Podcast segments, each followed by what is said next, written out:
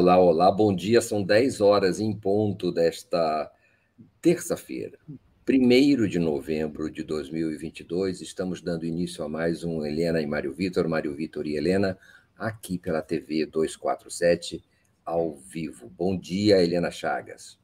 Bom dia, Mário Vitor. Bom dia, comunidade 247. Aliás, bom dia, boa semana, bom ano, bom próximos quatro anos, não é? Hoje é o nosso primeiro programa depois da eleição, então é um programa muito especial, né, parceiro?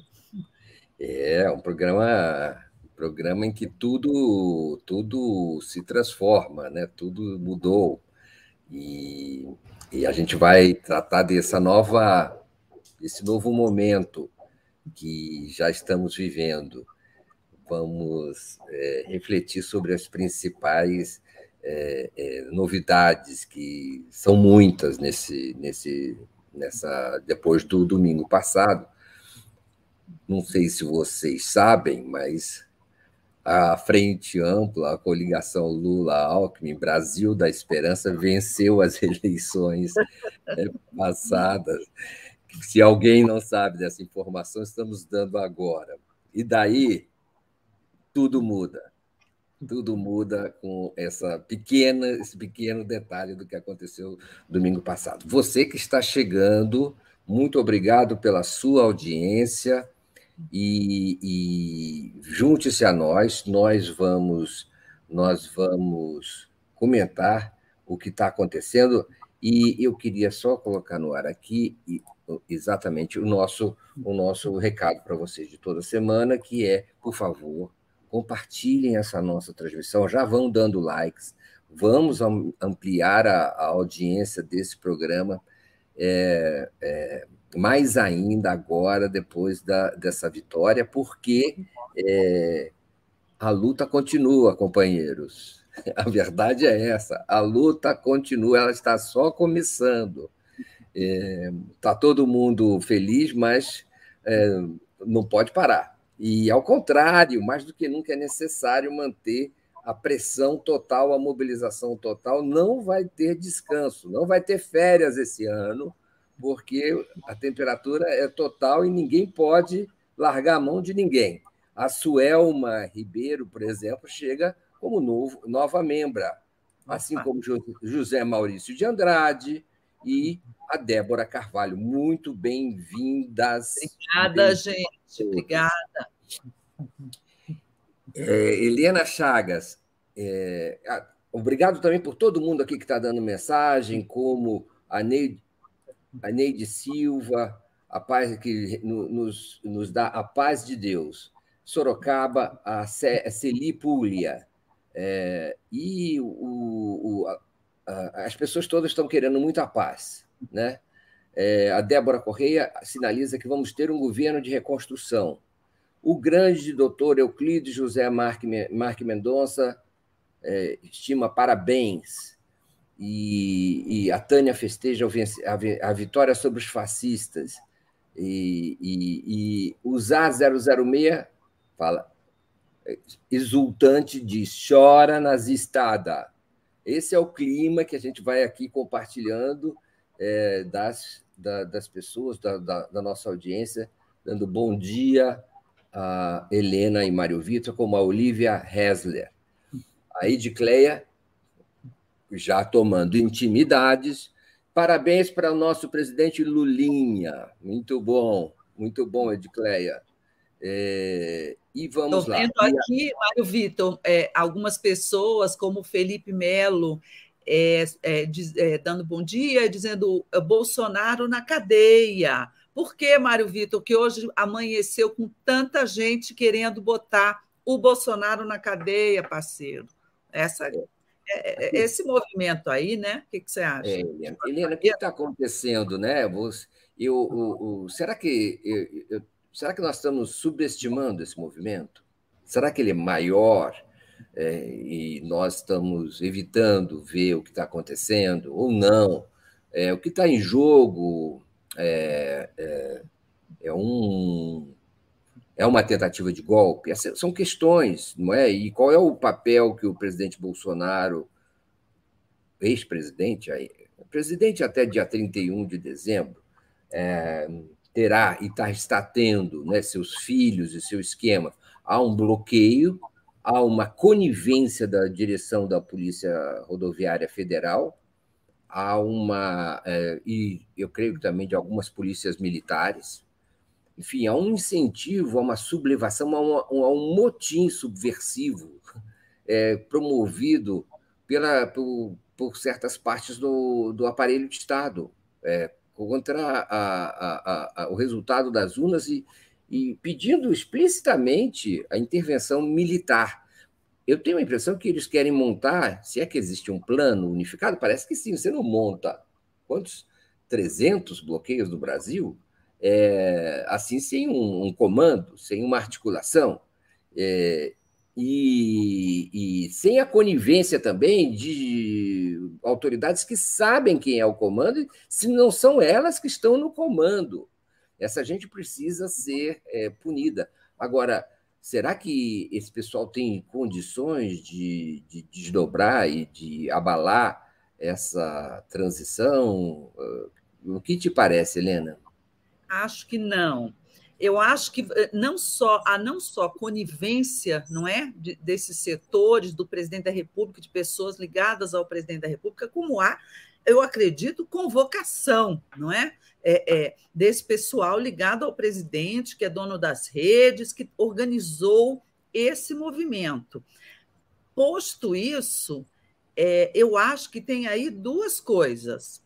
Um, a vitória do Lula já foi reconhecida e legitimada por todas as forças nacionais e internacionais que interessam, que importam, que fazem a diferença. Então, o movimento dos caminhoneiros não terá é, nenhum tipo de poder, nenhum tipo de efeito, não é? Ah, os, os, caminhoneiros estão dando um golpe. Você já viu no mundo algum? Olha, olha o golpe dos caminhoneiros. Daí eles vão anular o resultado da eleição. Eles vão dizer que, que o, o Bolsonaro é o presidente, vai ficar para sempre. Isso não existe, minha gente. Os caminhoneiros são uma categoria estratégica. Por quê? Porque eles têm esse poder de, de, de, bloquear a estrada, de fazer barulho, de queimar pneu. Mas, pelo que eu sei, no, no, os movimentos mais é, representativos da categoria, sindicais dos caminhoneiros, não estão nesse movimento. Quem está nesse movimento é arruaceiro, é milícia bolsonarista. Né? São eles que estão. Então, número um, por mais barulho que eles estejam fazendo, é, não acredito que tenha é, condições de ter qualquer impacto político né, nesse período é, é, pós-eleitoral. Impacto político, eu digo, de provocar um golpe, de uma, de uma coisa mais, mais séria. É, eles perturbam a vida das pessoas. Um, isso é o um. O dois, o Bolsonaro, por mais tosco que ele seja, ele não é burro a ponto de achar que ele batendo pezinho e os caminhoneiros fazendo movimento, eles vão conseguir anular a eleição. Não. O que ele quer com esse movimento?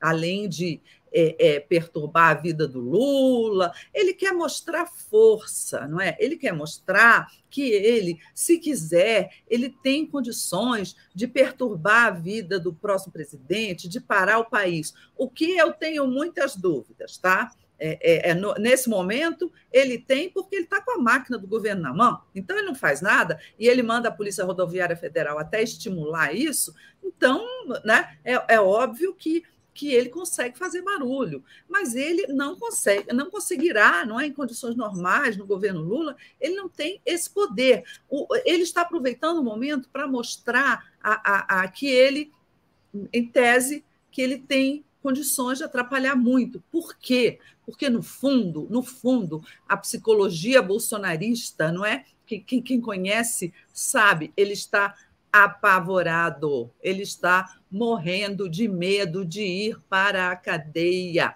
Então, ele quer é, é, é, apresentar muitas dificuldades, não é, para o novo governo. Olha, se, eu, se vocês não, não não me derem, não me anistiarem, não é o caso de anistia porque ele ainda não está condenado, né? Mas se vocês não me ajudarem no Supremo Tribunal Federal com meus inquéritos, se vocês quiserem me, me colocar na cadeia, olha o que vai acontecer com esse país, olha, não vai acontecer nada. Isso é uma balela, não é? Isso é mais uma bolsonarice, não é? Isso é mais uma fake news bolsonarice. E eu acredito que vai ter um efeito reverso, contrário, não é? Ele está dando um tiro político no pé, porque ele está perdendo as condições de, mais adiante, liderar a oposição ao governo Lula, né? ele está ele, ele tá ficando inviabilizado, porque ninguém que tenha um mínimo de, de, de, bom senso, nem mesmo os aliados dele, eleitos agora, o Tarcísio, outros políticos de direita, nem mesmo essas pessoas é, estão é, concordando com esse tipo de atitude. O prejuízo, nessas horas, você tem um prejuízo à população imenso, e quem é o presidente da República nesse momento? É o Bolsonaro, ou seja, é, é, as pessoas que, que tiveram as suas vidas assim complicadas, atrapalhadas por causa disso, vão ficar com raiva do Bolsonaro. E você tem um prejuízo econômico, você tem fornecedores, você tem entregas. É, na, na, greve dos caminhoneiros lá do Michel Temer lá atrás, o PIB do país caiu não sei quanto. Então, todo esse impacto vai em cima do Bolsonaro, da irresponsabilidade dele. Então, é, é, eu, eu não entendo não é, é, é como, como isso vai continuar e como ele acha que isso vai fortalecê-lo politicamente. Acho que a, a, democracia não corre o menor risco, não está nem arranhadinha, né? Acho que Lula deve se manter na sua posição. Isso é um problema de Bolsonaro até 1 de janeiro. O presidente da República é Bolsonaro, não é? E acho que os meios políticos não devem trabalhar para aliviar as coisas para o Bolsonaro, não. Depois dessa reação dele, eu acho que é, mais ainda cresce a, a, posição dos que acham que não devemos passar pano para bandido. Você não acha? O, o, claro que é, essa greve, essa, esse, esses, esses bloqueios eles não eles não estão ali uh, espontaneamente manifestando sua opinião. Há um movimento organizado e há, há pessoas que é, estão por trás disso e não são é, pessoas, é, digamos assim, uh, pequenas. São é, é, as transportadoras estão por trás desse movimento é um movimento também, se não principalmente, de patrões. É um Exato. movimento de uma parcela do capital é, que se rebela e não aceita o resultado das urnas. Eles sempre foram antidemocráticos, eles sempre foram autoritários e ditatoriais.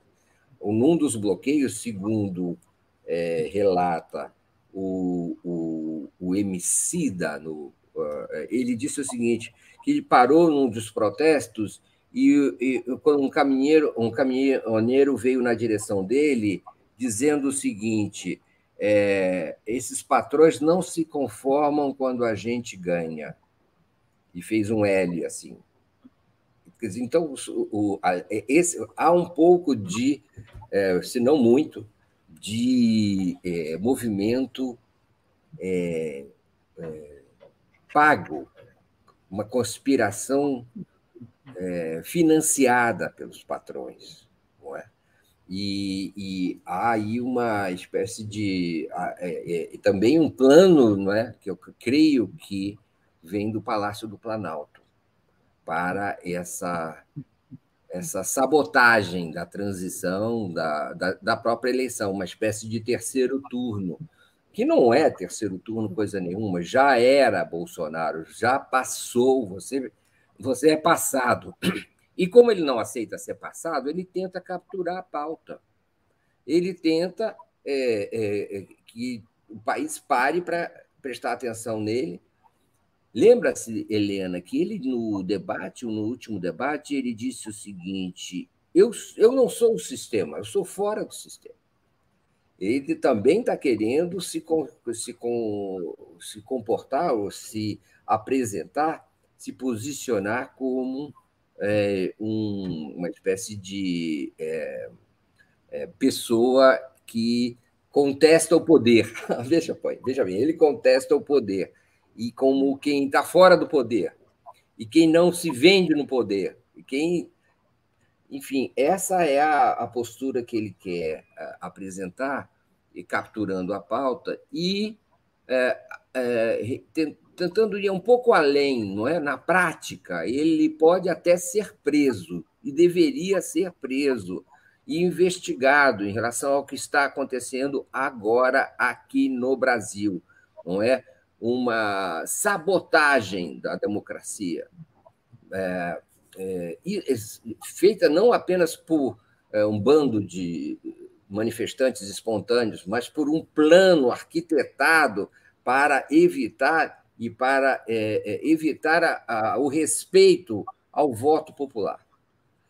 É, é, é, a esse ponto nós chegamos, e aqui nós já pass, ultrapassamos o, o, o, caso Trump. É mais grave do que o que aconteceu nos Estados Unidos, é o que está acontecendo agora. Comprovada a participação muito provável do Jair Bolsonaro nesse, nesses eventos, e ligada a essa participação ao resultado das eleições, que é óbvio que está ligado, é, é, o, o, o, presidente Bolsonaro tem que ser investigado, ele tem que ser é, é submetido a uma comissão é, que apure esse, esses atos subversivos. É?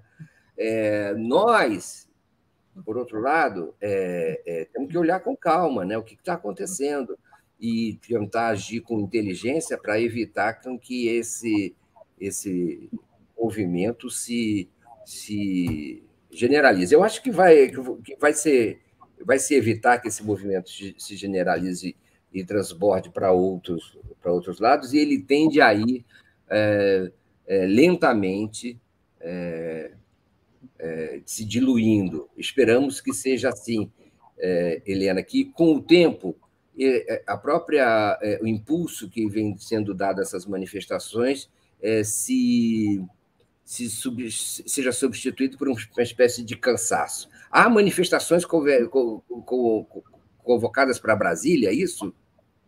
É, ontem, ontem tentaram ir para a esplanada, mas, mas a questão é nem, nem, é só o tempo, é o tempo e a ação das instituições, das é. autoridades, elas têm que agir. Ontem à noite, o ministro Alexandre Moraes, sempre ele, o xerife Xandão, ele decretou uma, uma medida uma, uma ordem dura à Polícia Federal de que ela, em vez de ficar lá é, é, ajudando, ela tem que dispersar, não é?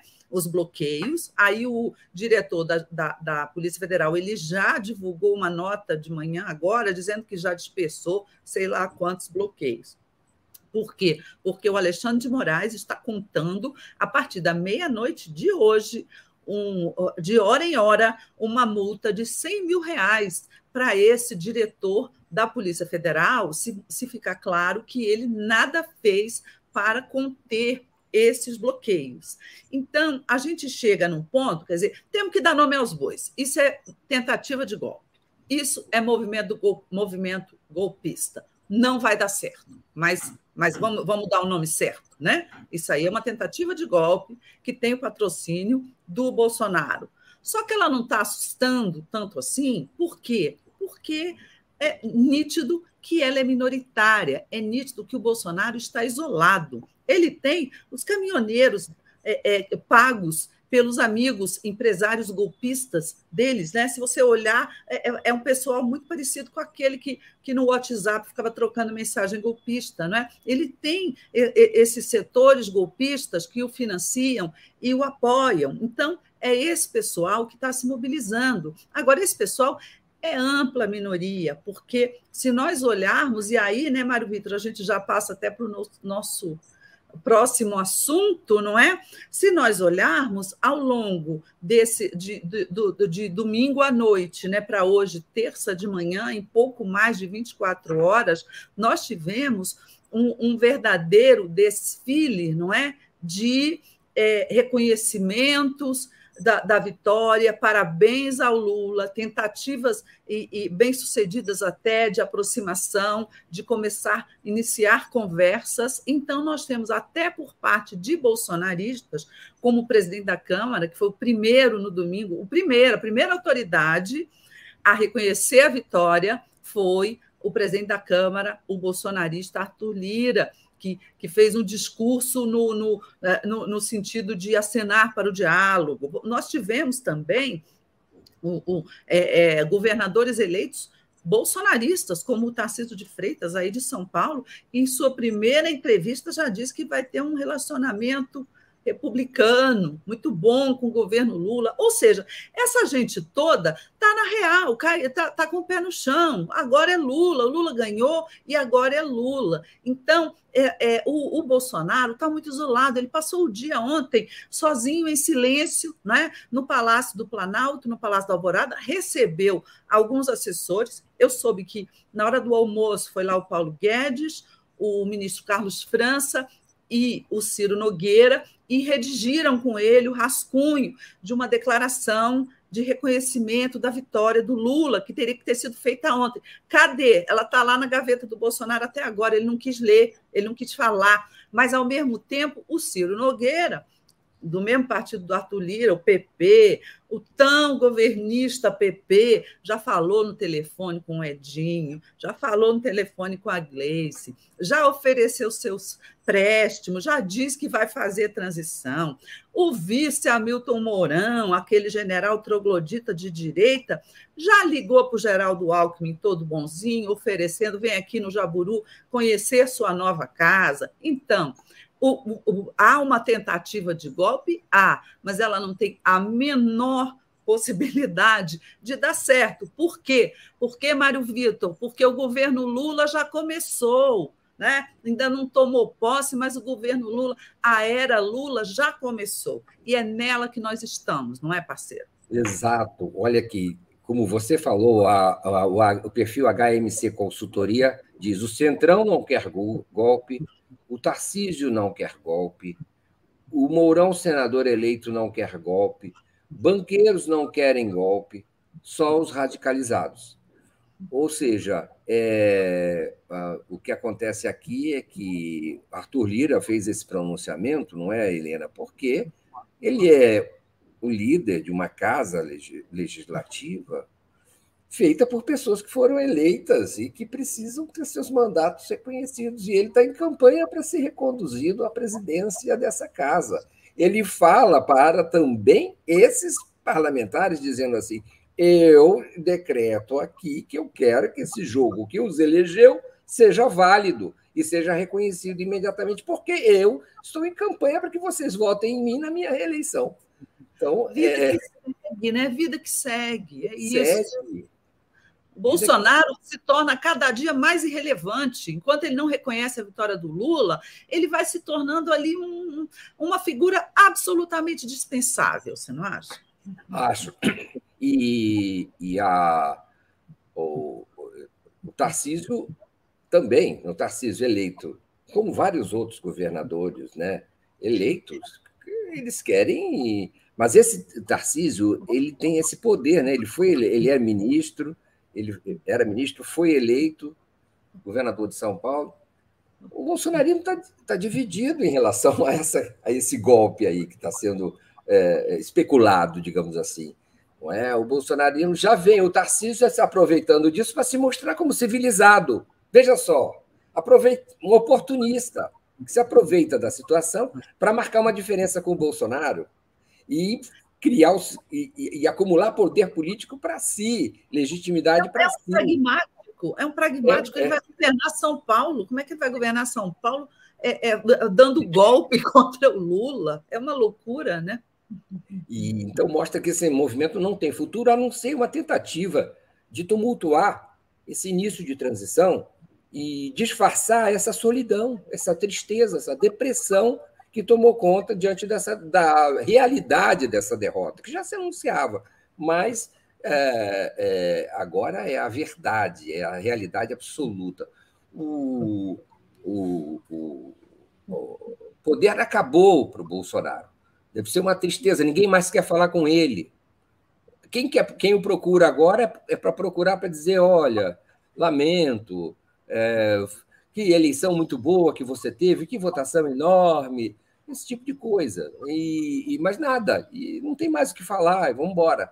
Ah, é, agora, é, o poder, quem é, digamos assim, isso precisa, isso é, isso é complexo. O poder agora não está mais com Bolsonaro, já não está mais. O poder agora está com a coalizão que elegeu Lula e Alckmin. E isso vai ficar cada vez mais claro.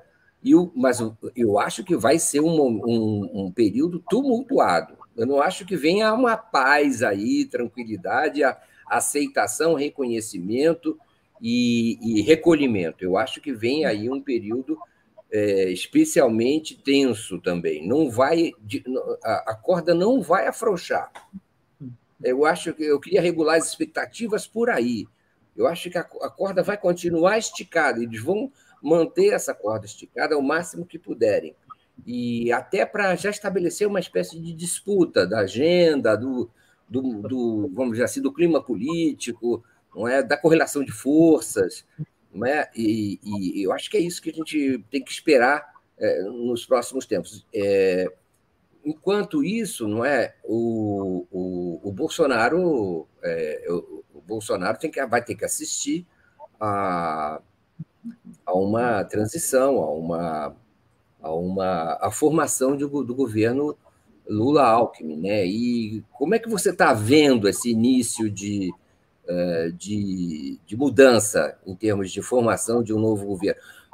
o Lula vai ter que fazer, ao mesmo tempo, com um olho no gato, o outro no peixe. O seguinte, tá certo, agora nós somos o poder, quer dizer, o governo Lula é o poder, mas tem que manter uma certa uma certa caráter de luta que caracterizou esse período passado, desde, a, desde o impeachment da Dilma até agora. Esse período mudou agora, mas a característica de luta, de resistência, de é, ideais para serem é, reconstruídos é, tem que se manter de algum jeito nessa nova fase. Nós não podemos nos, o, o governo não pode se manter na posição oficialista apenas. Precisa também representar ideias e novos ideais de luta. É, é, que o Bolsonaro está tentando, de certa maneira, monopolizar, percebe? É, então, é essa complexidade da nova situação que se, que se abre. Mas, Helena, e a montagem, como é que está? É, a questão toda é essa. É, é, você disse aí, a luta continua. De certa forma, você vai ter uma transição muito difícil nos próximos 60 dias, porque o Bolsonaro mal ou bem continuou com a caneta na mão, sentado lá no palácio. Ele pode criar problemas, né? Medida provisória, é, etc. Nada dramático, mas, mas é, é, vai se perder tempo com isso, e continua depois também do dia primeiro, porque de janeiro, porque tem muita coisa a ser feita, e o resultado da eleição, o resultado foi mais apertado do que se esperava. Nós temos que reconhecer isso claramente. O Lula ganhou com uma vantagem de 2 milhões e 100 mil votos. Então, o que, que esse resultado aponta? Aponta que ah, o país está irremediavelmente dividido? Não acho. Não acho, não. É, é, mas, é, mas aponta que teremos uma oposição forte, que poderá ser liderada pelo Bolsonaro ou pelas besteiras que ele está fazendo, será liderada por outras pessoas de direita. Você tem aí o Sérgio Moro eleito no Senado, você tem governadores da direita, embora governador não, fa não vá fazer oposição, eu acredito. Não, não tem como, precisa do governo federal. Mas você vai ter uma oposição forte e você vai ter, sobretudo, um Congresso em que você é minoritário. O governo Lula é minoritário na Câmara e no Senado. Então, é, o Lula, muito claramente, por tudo que eu tenho conversado e ouvido desde domingo, ele está fazendo já um, um trabalho de interlocução com setores diversos. Ele, ele vai formar o governo dele compondo com essa, com, com essa frente, né? essa frente que se uniu em torno dele, né? uma parte no primeiro turno, mas depois no segundo turno, foi, ela se ampliou muitíssimo, ele vai governar com essas pessoas, ele vai ter que trazer representantes dessas forças para o governo dele. Ainda que ele seja o responsável pela política econômica, econômica que todas as decisões serão tomadas por ele, é, o Congresso é muito forte. Tudo isso passa pelo Congresso. Então, me parece que é, o primeiro movimento nos primeiros discursos dele, ele fez um discurso de estadista ali no, no, hotel logo após a vitória no domingo, e fez um outro muito mais emocional, em que ele derramou emoção na Paulista, mas que teve como núcleo né, é, a, a mesma coisa.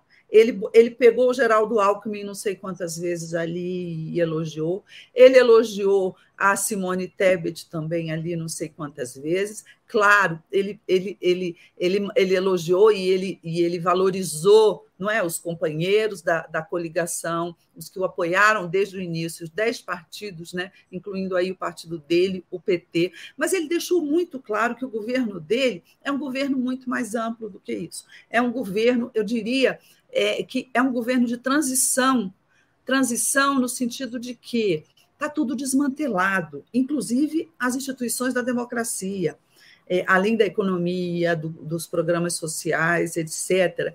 É, é um governo de transição, porque é um governo de reconstrução daquilo tudo que se perdeu, né, que o PT fez lá atrás e que o Bolsonaro veio e destruiu.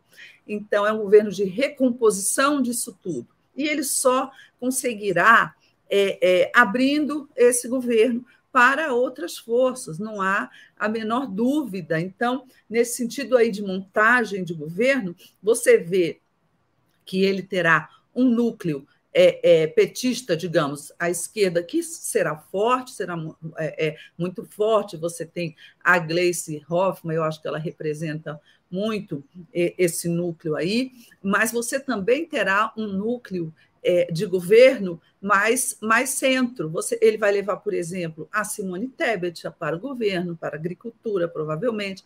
Eu não sei se ele levará pessoalmente a Marina Silva, mas ela terá importância enorme na indicação de pessoas e na definição de políticas do meio ambiente, o que é muito importante. Ele, ele, ele não sei se ele levará a, os pais do real, né? Eu, eu ouço dizer que não, que, que, que, a área econômica não será chefiada por nenhum desses é, é, é, economistas, não é? Pais do real, neoliberais, pessoalmente, mas ele terá é, é, essas pessoas como conselheiros, e, e pessoas como o Pécio Arido, Armínio Fraga, é, o, André, o André Lara é um outro caso, mas o, André, o, o Armínio, o Pécio, o Edmar Baixa, o Pedro Malan, certamente eles serão ouvidos em indicações para o Ministério da Fazenda e para estatais da área econômica.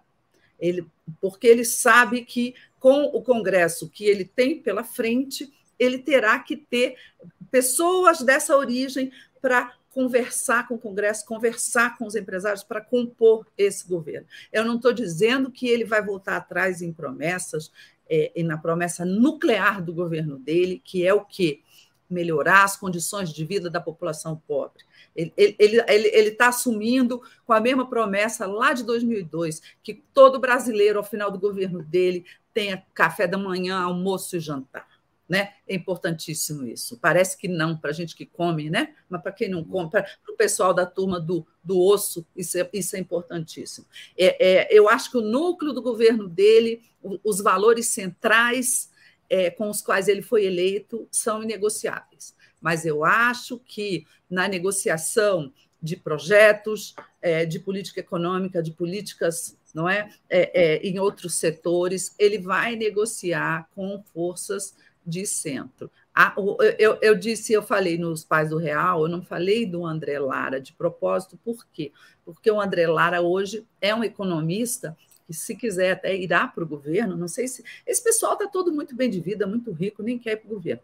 Mas o André Lara, ele é um economista que ele teve uma inflexão muito interessante no pensamento né, antes liberal ortodoxo dele, e agora ele é a favor até de emissão de moeda, de, de fazer dívida para você financiar investimentos, investimentos que, em infraestrutura, que gerem emprego, que gerem é, é, riqueza. Então, é, eu acho que ele terá um papel importante, não sei se ocupando um cargo, mas como um conselheiro, um formulador de uma política econômica que é, vai ficar muito longe das amarras, não é, ortodoxas neoliberais, mas que ao mesmo tempo terá responsabilidade fiscal em relação à trajetória da dívida nos próximos anos.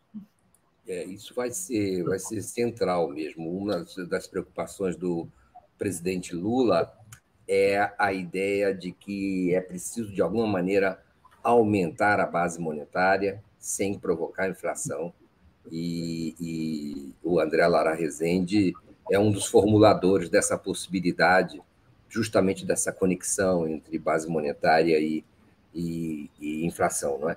É? o Vanderlei Dias manda um superchat. Eu, minha esposa e meu filho estaremos na posse, direto de Curitiba. É, é, e, e, claro, não é? E também aqui chamando a atenção para esse para esse problema que nós estamos vendo agora, a Cláudia Virmon é, nos, nos manda um superchat dizendo o Facebook está veiculando mensagens de bolsonaristas que estão incentivando. Já fiz denúncias diretas na minha página pessoal ao Facebook. O Facebook precisa ser notificado pelo conteúdo violento dessas mensagens.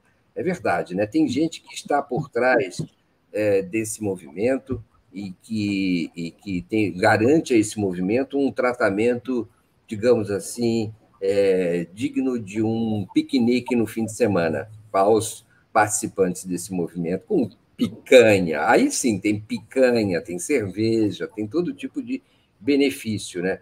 O Euclides José Mendonça fala: o que este vagabundo quer é garantia que ele e os filhos não serão presos. Está esperando uma garantia do Lula. Bom, boa, doutor, doutor Euclides, mas é, às vezes eu fico pensando. Se, isso é muito importante, Euclides. Às vezes eu fico pensando se isso é produtivo para que ele, para que ele obtenha essa garantia. Se o, o, o, o comportamento dele leve, leva a que ele se aproxime mais da prisão ou o afasta, ou garante de não ser preso. É, é, é possível olhar esse movimento do, das duas maneiras. Né? Ah, o Eloy Orgulho fala Eloy orgulho de ser nordestino. O STF está lento. O crime está sendo cometido agora. As prisões deveriam ser feitas em flagrante. Não tem por que esperar 24 horas.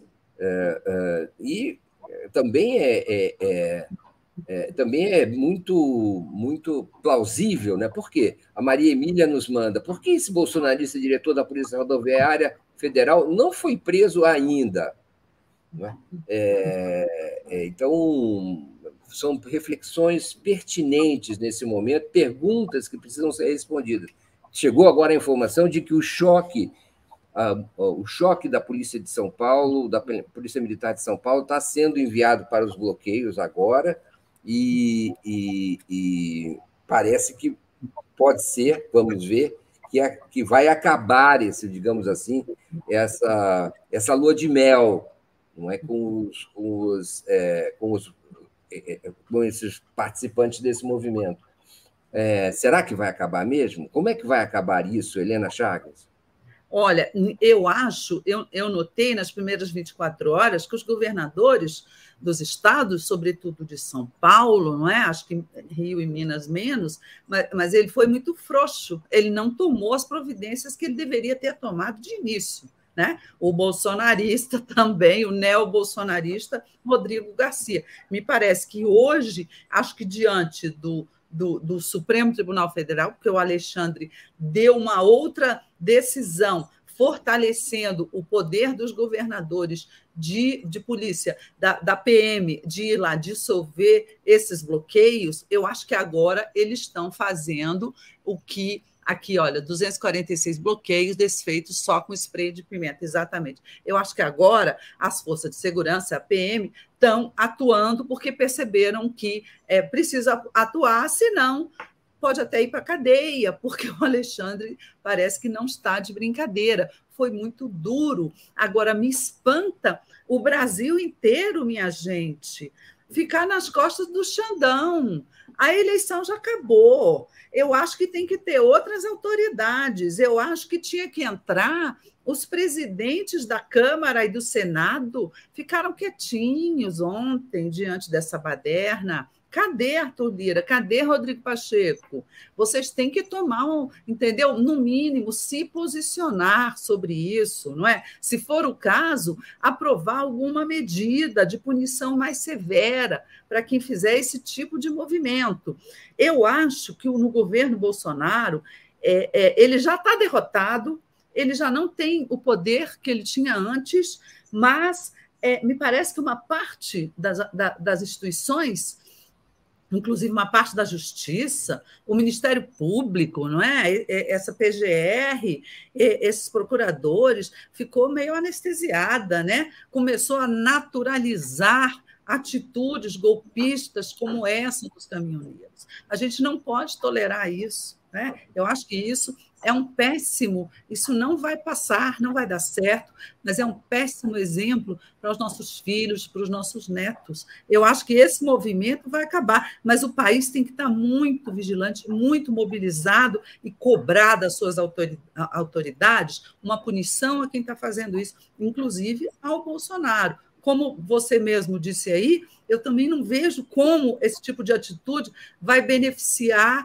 o Bolsonaro numa negociação de um acordão, que é o que ele quer, não é? Com o Supremo, com o Congresso, com, com o, o, o novo presidente, para que ele não vá preso. O Lula, ele, ele não pode prometer, não prometerá, pelo que eu conheço, mesmo que, que, que quisesse, não poderia, ele não, pode entregar uma, uma, promessa dessas de que o Bolsonaro não vai ser é, é, punido e processado o Supremo Tribunal Federal, me parece que depois dessas atitudes golpistas não terá mais a boa vontade que poderia ter em relação àqueles inquéritos que estão na mão do Xandão até hoje.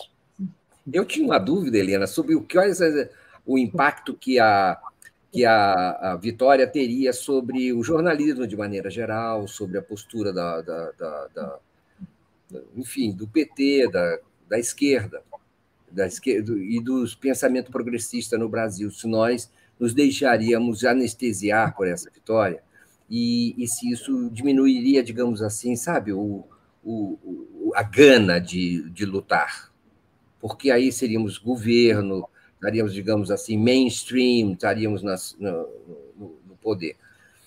Quer dizer, eu, eu quero crer que não eu quero que, que, que, já no primeiro dia nós estamos diante de ter que combater, manter a pressão, realmente explicar a situação e convocar a mobilização. A mobilização, o governo não é só governar, ele precisa também ter uma presença na sociedade, na opinião pública, na mobilização, que, o, que dê suporte e combata aqueles que combatem a democracia e o governo. É esse vai ser o tom dos próximos quatro anos. Não há que ter dúvida a respeito. E é, vai ser preciso ainda mais inteligência do que aquela que levou à vitória nesse, nesse domingo passado. Mais uh, trabalho, mais empenho. Não vai ser fácil, nunca foi e não será dessa vez também, não. não é? Porque eu acho que é esse será o tom é, é, do, do, do, que está se apresentando, não é? Do, do, a temperatura que se apresenta para o próximo período, já agora no primeiro dia. Não sei o que vai acontecer, se Bolsonaro vai reconhecer, se não vai, mas o interesse é esse tom e essa disputa que, infelizmente, nós temos que regular também pela, pela situação que existe, pela, pela, pela postura do adversário. E há que reconhecer isso e adaptar a essa situação criada. Então, não dá para subestimar jamais o que está acontecendo como indicador do que pode vir a ser a realidade do futuro. É, o Pedro Paulo Pereira fala: vou chamar eles do mesmo nome que chamam professores em manifestações por melhorias salariais e de trabalho. Borracha nesses vagabundos. É, o, aquela manifestação do Luiz Matos, ela dizia o seguinte: foram duzentas e tantas é, bloqueios é, dispersados, aí ele e só como só usaram spray de pimenta. Olha o tratamento que se dá normalmente aos, aos grevistas e aos manifestantes, é, quando são do MST, do MTST, é bala, é bala de borracha, é cegueira, é gás. E aqui não, aqui o que está acontecendo é uma espécie de é, casamento, de conveniência entre o, as, autoridades da repressão e os uh, subversivos, digamos assim, aqueles que. Mário é, é, eu, eu queria falar uma coisa, eu concordo com você quando você fala que as forças progressistas têm que continuar mobilizadas, porque não vai ser brincadeira, a oposição vai ser muito forte, vai usar de todos os subterfúgios. Mas a partir de 1 de janeiro, o Lula é o presidente e o Lula tem que fazer alguma coisa pela população. E o Lula precisa, é, nesse esforço, como ele disse, ele é presidente de todos os brasileiros, ele não é presidente só nosso ele tem que se reconectar com uma parte da população, ele tem que retomar o diálogo, inclusive com setores equivocados, enganados, que não são bolsonaristas, mas, mas acabaram votando no Bolsonaro. O Lula tem que governar de maneira a isolar essa oposição bolsonarista, raiz, troglodita, de, de, de extrema direita. Eu não acredito que essa população, que, que, essa, é, é, é que esse grupo radical seja 49% da população brasileira que votou no Bolsonaro. Não é, ele é muito menor, ele é 20 e poucos por cento, ele é 30% e cabe ao Lula e cabe a nós que eu, né, a, cabe às forças progressistas, não é, mostrar o acerto da decisão, o acerto dos 51% que votaram no Lula e trazer ao, ao, menos in, iniciar um diálogo também com esses setores. É nesse sentido que o Lula fala e, e, e pessoas próximas dele em reunificar o país nós temos que, que manter a mobilização, nós temos que lutar em todos os campos possíveis pelas nossas ideias, mas nós temos que pensar que o Lula ele só conseguirá governar e, e, e tomar decisões que beneficiem toda a população brasileira se ele ampliar não é, o diálogo com outros setores também. A gente tem que, que ter é, um certo equilíbrio nisso aí, para a gente não continuar no, ao, ao, longo do governo Lula né, nessa, nessa luta política, nesse tiroteio, porque com isso a gente não deixa o Lula governar. Ele tem que governar, ele tem que dar certo, ele tem que melhorar a vida das pessoas, para em 2026 eleger um outro cara progressista também. Né? A gente não pode deixar a guerra atrapalhar o Lula de governar.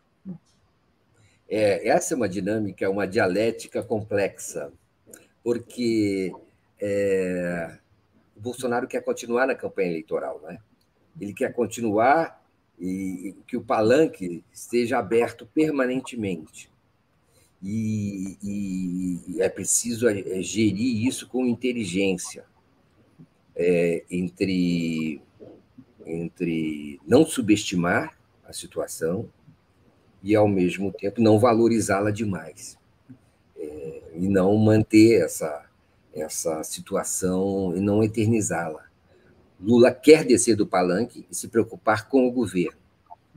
Talvez Lula não queira nem se envolver tão diretamente nas coisas do governo, todas. Talvez ele nomeie algum articulador político que lide com o dia a dia das questões, não é? setorizando, como você falou mas é, é, ele talvez, nessa altura do campeonato, vá é, ter que delegar muito, delegar muito, especialmente as coisas do dia a dia, e vá se dedicar talvez às questões, digamos, mais, às questões maiores, é?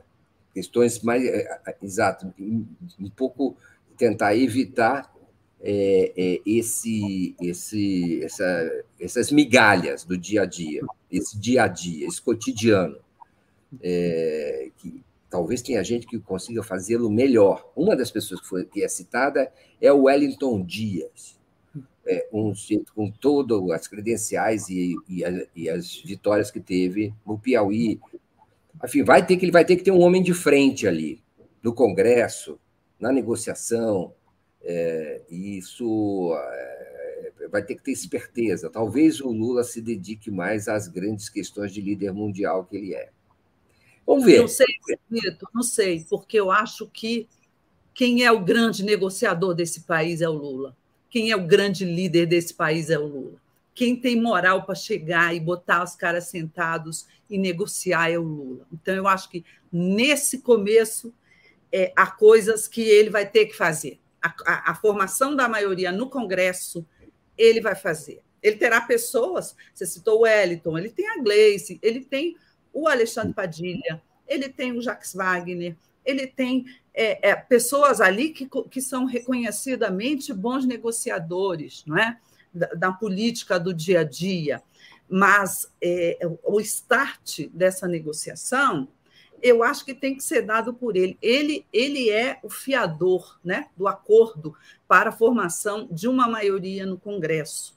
É, então, até essa ideia dele de colocar um político na fazenda, um político que, que tenha trânsito junto ao Congresso, é, é, é, é muito importante, é muito interessante. Agora, é, quem conhece o Lula sabe que esse sujeito vai ser é um bom negociador, é, mas, mas ele vai fazer executar exatamente o que o Lula mandar ele fazer.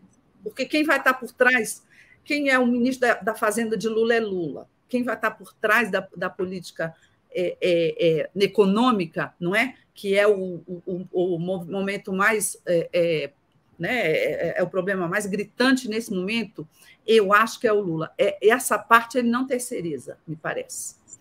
O, o, é muito interessante tudo isso, essa dinâmica, e o Bolsonaro tenta tumultuar né, esse, essa, essa transição. Uma coisa que vai ser interessante é que hoje em dia, a, digamos assim, o Lula é também, de certa maneira, representante de uma frente que inclui, inclusive, alguns meios de comunicação indiretamente e informalmente, que tem uma espécie de, de acordo tácito ou um, uma cessação de hostilidades de parte a parte. Isso é uma novidade. De, nos outros governos, desde logo já se sabia de que lado cada um estava. Agora, essa é uma novidade da, nova, da, nossa, da nossa situação.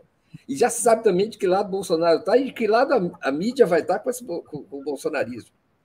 Então, há uma, uma espécie de, como é que eu posso dizer, uma reinicialização dos programas eh, automáticos. Eles uhum. estão eles foram reprogramados aí, está tá todo mundo tateando como é que faz em relação a isso uma espécie de cessação de hostilidades parcial, uma trégua é, é, criada pela, pela, incorporação desses setores que a Helena falou aqui ao, à frente que, que se formou em torno do Lula, uma frente da, de, de uma certa civilização contra a barbárie. E que está se formando ainda mais agora, vamos combinar? Bolsonaro está dando pelo menos essa contribuição, está solidificando ainda mais esse, esse acordo, digamos assim. Tá é um acordo assinado, não tem membro claro, mas ele está ali, entendeu? Avaliação certíssima, concordo total. Você viu ontem, Mário Vitor Fofoquinha, que a Jovem Pan demitiu os mais bolsonaristas de seus comentaristas. A Jovem Pan é aquela emissora que o Lula, no debate, chegou para o Bolsonaro. Ah, é aquela sua televisão, é aquela sua emissora. E até a, jovem, a bolsonaríssima Jovem Pan, que fez campanha para o Bolsonaro, já começou a dar lá uma ordem unida. Mas eu acho que houve uma coisa curiosa nessa campanha, porque uma boa parte da mídia, da grande mídia, e eu falo aí da, das organizações Globo, é, é, é, é, em primeiro lugar, foi chamada de lulista pelo Bolsonaro e realmente esteve do lado do, do voto, é, do TSE, do processo eleitoral, não é? É, é, foi eh, correta com o Lula nas entrevistas e, e nos debates. E aí a gente se pergunta: esse pessoal sempre bateu no PT e no Lula. E a gente se pergunta: é, é, é, é essa lua de mel vai continuar? Eu acho que não, Mário Vitor. Eu acho que dia 1 de janeiro as coisas vão voltar para os seus lugares de sempre, não é? A mídia tradicional, que representa o establishment, né? as forças é, é, identificadas com as forças mais conservadoras, ela será crítica ao governo Lula. É, é, eu, eu não tenho a menor ilusão de que não será assim, mas eu tenho alguma ilusão de que estarão num campo crítico, como, aliás, toda a imprensa deve estar em qualquer democracia, como é normal, mas espero que não passem, não é, do limite da, da, da, da, da crítica jornalística, não é? E, e, e, repitam o que houve lá atrás, na época, na Lava Jato, to, no impeachment, em todo aquele processo político, não é? Que, que, do qual a mídia, no qual a mídia esteve imbricada, não é? Que resultou nessa desgraceira toda que nós estamos vivendo, que resultou na eleição do Bolsonaro. Quero acreditar que muitos embora não tenham feito meia-culpa, jamais o farão, porque não é do, não é do perfil, é, é, mas eu, eu quero acreditar que eles talvez tenham aprendido uma lição, uma lição de ter levado o seu país, não é? Quase ao abismo da ditadura, não é? Ajudaram agora a, a, a tirar, a retomar a democracia. E, e, então, eu acho que eles devem ser lembrados disso constantemente. Esse é o amálgama que uniu a frente que apoiou o Lula, que é representado, sobretudo, pelo medo da volta do capitão. Espero que todo que esse povo tenha aprendido né, que é, é, esse tipo de, de responsabilidade produz mais Bolsonaros. O Fernando Biobai manda um superchat dizendo, e aí está por trás disso aí, ele, é, essa, essa frase dele diz muita coisa. E, e provoca muito depre, muita reflexão e depressão.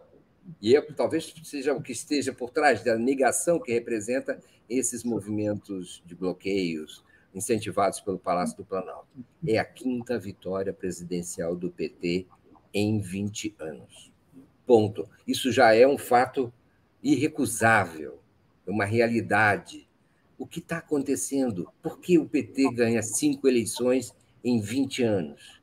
Que é isso? Que, qual é a, a conclusão que a gente pode tirar imediatamente, claro, a quente disso?